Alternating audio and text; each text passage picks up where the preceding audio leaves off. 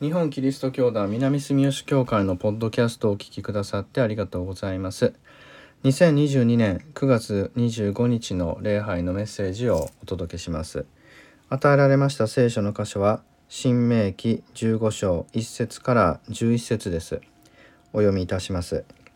7年目ごとに負債を免除しなさい。負債免除の仕方は次の通りである。誰でも隣人に貸したものは皆負債を免除しなければならない。同胞である隣人から取り立ててはならない。主が負債の免除の布告をされたからである。外国人からは取り立ててもよいが、同胞である場合は負債を免除しなければならない。あなたの神、主はあなたに修行として与える土地において、必ずあなたを祝福されるから、貧しい者はいなくなるが、そのためにあなたはあなたの神主の御声に必ず聞き従い今日あなたに命じることの戒めをすべて忠実に守りなさい。あなたに告げた通りあなたの神主はあなたを祝福されるから多くの国民に貸すようになるが借りることはないであろう。多くの国民を支配するようになるが支配されることはないであろう。あなたの神主が与えられる土地でどこかの町に貧しい同胞が一人でもいるならば、その貧しい同胞に対して心をかたくなにせず、手を閉ざすことなく、彼に手を大きく開いて必要とするものを十分に貸し与えなさい。7年目の負債免除の年が近づいたと、よこしまな考えを持って、貧しい同胞を見捨て、物を断ることのないようにしなさい。その同胞があなたを主に訴えるならば、あなたは罪に問われよう。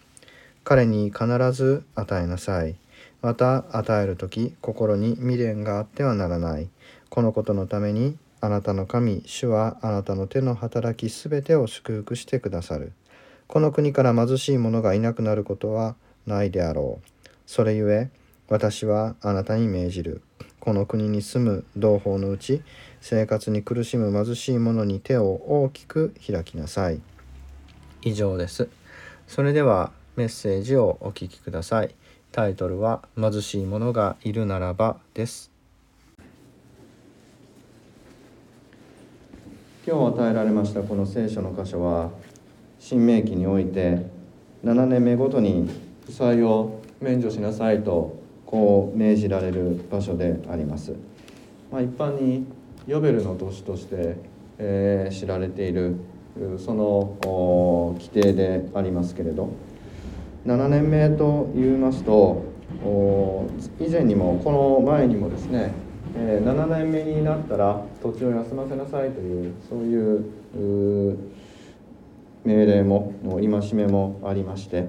ま、7年目になると人々は土地を休ませて休館地にしますので収入がありませんからあその分ですね負債を免除されるというそういう決まりなのかなという気もいたします。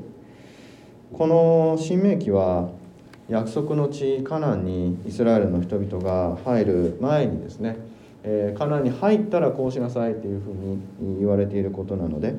えー、おそらくこのお負債の免除の話を聞いている人々はみんな貧しかったんですね。40年の荒野の旅路を経て、えー、もう世代交代もしてですね、えー、財産を蓄えるという余裕はありませんから旅をしていますので蔵を建てるわけにもいきませんので、えー、みんなそれなりに貧しかったのだろうとそう思われますその貧しさの中で生きていくためにはあ同胞から搾取するのではなくて互いに助け合うことが必要だというそういう意味の戒めであろうとこう考えられます。債の免除と言って、えー、使われているこの言葉はあ免除と書いてありますがあ言葉の意味からすれば放棄ということなので、えー、返済を延長するとかそういうことでは全くなくただ本当に負債を放棄するんですね、えー、そのようなことが求められています。そうでなければおそらくそのイスラエルというのはあカナンに入った後ですねえ自分たちの国力っていうのを高めていくことができなかったのだろうとそう思います。カナンに約束の地に入るとそこには外敵がたくさんいるわけですから自分たちの国を守って自分たちの国を強くしていくためにはあ同胞という概念がとっても大切でした。なのでここでは同胞っていう言葉がたくさん出てきますね。自分たちのイスラエル人を守るイスラエル人たちの借金を帳消しにしてイスラエルのこの経済を守ってイスラエルを強くしていくそのために、えー、借金を7年目ごとにですね、えー、放棄しましょうとこう言われているわけです。同胞同胞とこう繰り返されていきますがあイエス様によってですね、えー、誰が隣人なのかが問題なのではなくて誰の隣人となるかが問題なのだとあのサマリア人の例えによって示されている私たちはこの「同胞」という言葉をですね、えー、全ての人と読み替えて、えー、今日の箇所を理解する必要があるだろうなと思います。同胞と言われるとまあ私たちが聞くとすれば日本人の貧しい人という意味になりますがイエス様の御言葉によって私たちはこれがあ世界中の貧しい人とそう受け止めて良いのだろうと思います。4節から6節はカナンに入った後の理想的な世界が語られていますね。えー、あなたに修行の土地で与える土地において必ずあなたを祝福されるから貧しい者はいなくなるがそのためにあなたはあなたの神主の御声に必ず聞き従い今日あなたに命じるこの戒めを忠実に守りなさいとこう書いてありますね、えー、これは理想でありまして現実は11節ですね。この国から貧しい者がいなくなることはないであろうと。全く4節と11節は矛盾することが書いてあるわけですが4節は理想でありますね。貧しい者はいなくなると。これを目指して、えー、いかなければならないわけですがイスラエルの人々の目の前に横たわる現実はこの国から貧しい者がいなくなることはないというこの現実でありました。貨幣経済がある限り貧しい人はいなくなりません。これはもう社会の仕組みがそうなってますね、えー、みんなが平等になって、えー、同じだけの収入と同じだけの貯蓄があるっていうような状況は競争がありませんからあこの経済という仕組みの中ではですね、えー、これは実現不可能なことでありまして貧しい者がいなくなると。いうことはあ何か今の経済の仕組みとは全く別の仕組みが実現されなければなりません、えー、キリスト教徒からすればそれこそが神の国なのでありましょうけれど現実としては貧しい者がいなるくなることはないのであります。今日のこの聖書の箇所はそのような負債の免除というのが一つの柱ですがもう一つの柱はですね、えー、手を大きく開いて必要なも必要とするものを十分に貸し与えようというこの戒めであります。よこしまな考えを持って貧しい同胞を見捨て物を断ることのないように注意しなさいこう言われています借金が帳消しになるのであればあ貸す方はですね、えー、貸し損なわけで、えー、であればもう貸さないと考えてしまいがちでありますがあそういうことはしてはならないのだとこう言われているわけです。今日のこの御言葉を聞きますと私はですね非常にこう何て言いますか身につまされる思いがします。私には一人よくお金を貸してくれって言いに来る友人がいるんですね、えー、僕よりだいぶ年下ですけれど彼はかろうじて高校を卒業しまして、えでも大学へも行かずですね、えー、まあ、それほどこう勉強ができるわけでないので、え、車の免許も取れなかったんですね。でなので、え、パートでですね今食いつないでいますね実家にいて、えパートをしながらあ生活をしていますがあ多分生活費がカツカツなんだろうと思います。日常生活はなんとか回るんですけれどイレギュラーなことがあると途端にお金が足りなくなるんですね、えー、パートのその資格試験でそれを研修を受けて研修をパスしたらあちょっと雇用体験が変わるみたいなね、えー、そういう時の研修に行くのに交通費がないから貸してくれとかね、えー、そういうことになるわけです。で、えーまあ、上司との付き合いもあって、えー、ちょっとご飯を食べに行く時にもお金がないとなるわけですがあそれでそういう時に連絡をしてきてちょっと数千円でいいから貸してくれということがあ、まあ、年に何回かあるんですよね。でそれでその度に、えー、彼タバコを吸うもんですからタバコを1箱をちょっと減らしてそれを貯めればですね今タバコ500円ぐらいしますからそれをちょっと貯めていけば毎月数千ずつ貯まっていくじゃないかとそうすればいざという時にそこから使えるわけだからちょっとその使う分を減らして、えー、貯めなさいと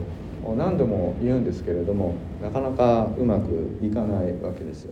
でついこの間もそうやってお金を貸してくれという連絡が来ましたのでもういい加減にしろと言ったんですね。そうしたらもうもうこれで最後だから次頼んだら見放してくれてもいいから今回は貸してくれっていう話でまあ話を聞けばやはりその研修に行くというところで、えー、行かなければあ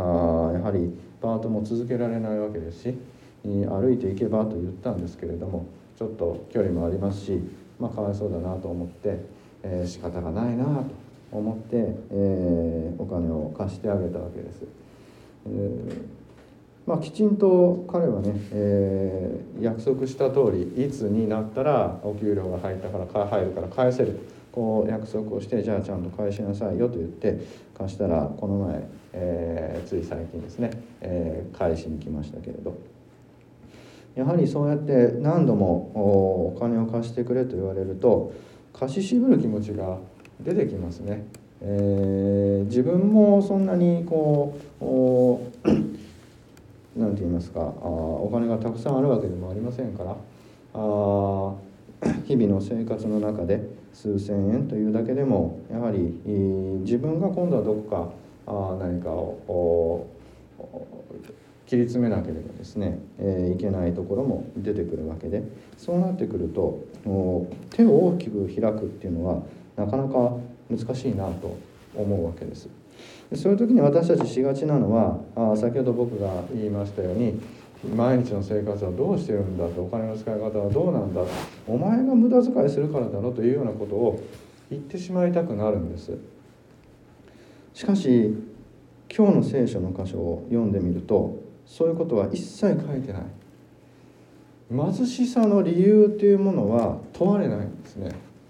えー、生活保護この7年目の負債の免除っていうと生活保護の仕組みのようなものかなと思いますが生活保護を受給する時は非常に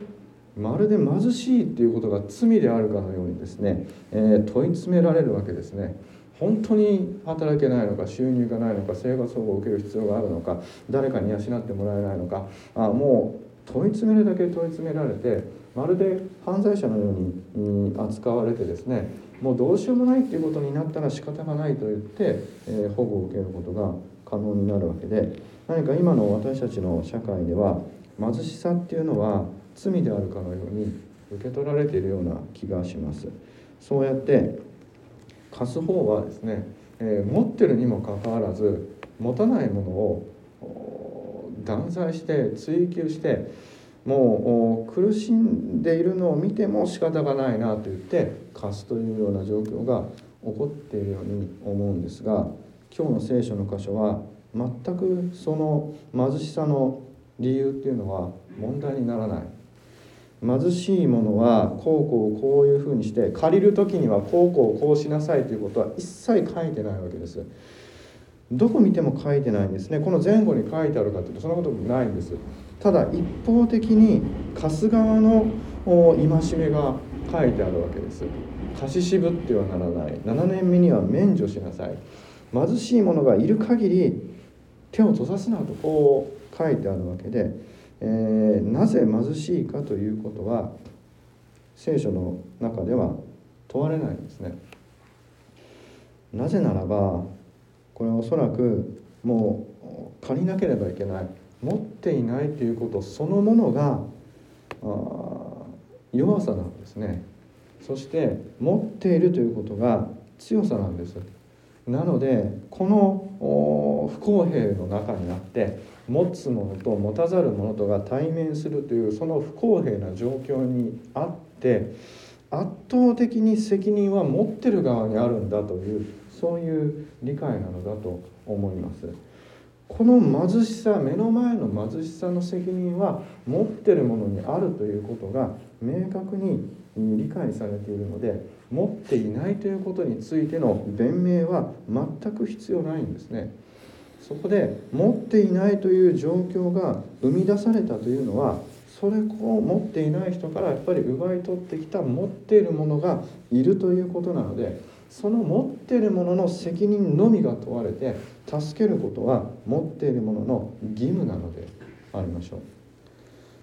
ですから私たちはこの考え方っていうのを今もはっきりともう自覚しなければいけないのだろうなとそう思います。そうは言ってもと言いたくなります。貧しい人にも貧しいなりの理由があって、えー、先ほど私が言ったようにちゃんと貯金してればいいんだとかあ仕事をすればいいんだとかさまざまな理屈をつけてやはり私たちは手を閉じてしまうんですね。貸し渋ってしまう。貧しさを貧しい者の責任にして私は悪くないとこう言いたくなるわけですが聖書は全くそうは言っていない。今日の聖書の箇所をこう読むにあたって、えー、私はですねこの何かさまざまな解釈をして現実にこの御言葉をですね、えー、合うように解釈し直して、まあ、現実というものはこういうものだからあできる限りのことをしましょうとかあこの貸すっていうのはお金のことだけじゃなくて、えー、良い行いのことだからというようなことにして、えー、お茶を濁すっていうことはですねどうしてもできないですね。えー、自分がこの手を開くことの難しさっていうことにを振り返った時に今日の聖書の御言葉っていうのはもう書かれてある通り素直に目の前に貧しい者がいたら惜しまず手を開けとそしてその負債は免除せよという言葉としてそのまま受け取るのが良いのではないかなと思いますそして今それがどれほど難しいことであるかということをよく自覚するということが今の私たちには必要なのではないかとそう思います。日本にもたくさんの外国の方が住んでおられて、え、日本国籍を持ってる人とはだいぶ違う保障の範囲でですね、え、みんな大変な思いをして生活をしているわけですがやはりさまざまな理由をつけてそのような貧しさの中にある人たちを断罪して貧しいのは仕方がないという理屈で自分の身を守ろうとする日本人ですね我が同胞がたくさんいるということが世の中見てるとこれも非常に心が痛みます。イエス様が言われた同胞世界中の人々今目の前で倒れているその人こそが同胞であるというこの思いを持ちつつ私たちはその人々に惜しまず手を開くことができるかどうかとこう自分に問いかけながらあ歩んでいきたいなとそう願い思います。実際にこの世界から貧しい人がいなくなるっていうことはないでしょう。私たちがお金に頼って、えー、蔵を建てて神を信じずにお金を信じて生きている限りこの世からは貧しい者がいなくなることはありませんしかし4節から6節のような理想の神の国は求めても良いはずです。私たちが神様がおっしゃるように心をかたくなにせず手を閉ざすことなく大きく開いて互いに助け合っていくことができれば必ず神様は私たちを祝福してくださって貧しい者のいなくなるそのような神の国を見せてくださるはずだと信じて、えー、今日のこの負債を免除せよと手を大きく開けという言葉を時期通りに受け止めてですね、えー、歩んでいきたいなとそう願います。私自身にもなかなか難しい御言葉ですがだからこそ真摯に今日のこの御言葉と聞き合いつつですね、えー、向き合いつつ教会の門を叩いてお腹が空いたという人やあちょっとお金を貸してくれという友達ときちんと向き合っていきたいなとそう思います。祈りましょう。天の神様今日の御言葉を感謝いたします。今のこの貧しさであふれる世界において今日の御言葉はあ生きていく上で本当に大切なことを我々に教えてくださったような気がいたします。我々もまた貧しさの中において、えー、それに、うん、人から助けを人に助けを請わなければならないことが起こってくる。いつそうなのか分かりません。その時に私たちが喜んであなたに助けを求めることができるために今私たちは喜んで人を助けることができますように。貧しい者を断罪し貧しいがゆえに不正を行うのではないかというような偏見を持って見るのではなくてこの持てる者の責任として助ける義務を全うすることができるように私たちの心を素直にしてあなたへと向けさせてください。日々の生活があなたに支えられていることを知り与えられたものは全てあなたの御手によって与えられたもので私の持つものなど何一つないということをよく自覚しつつ生きることができますように。どうぞ今貧しさのうちに食べるものがなく住むところがなく困窮している人を助けてください。そしてまた互いに助け合う道を示してくださいますように。この願いと感謝私たちの主イエスキリストの皆によって見舞いの捧げいたします。アーメン。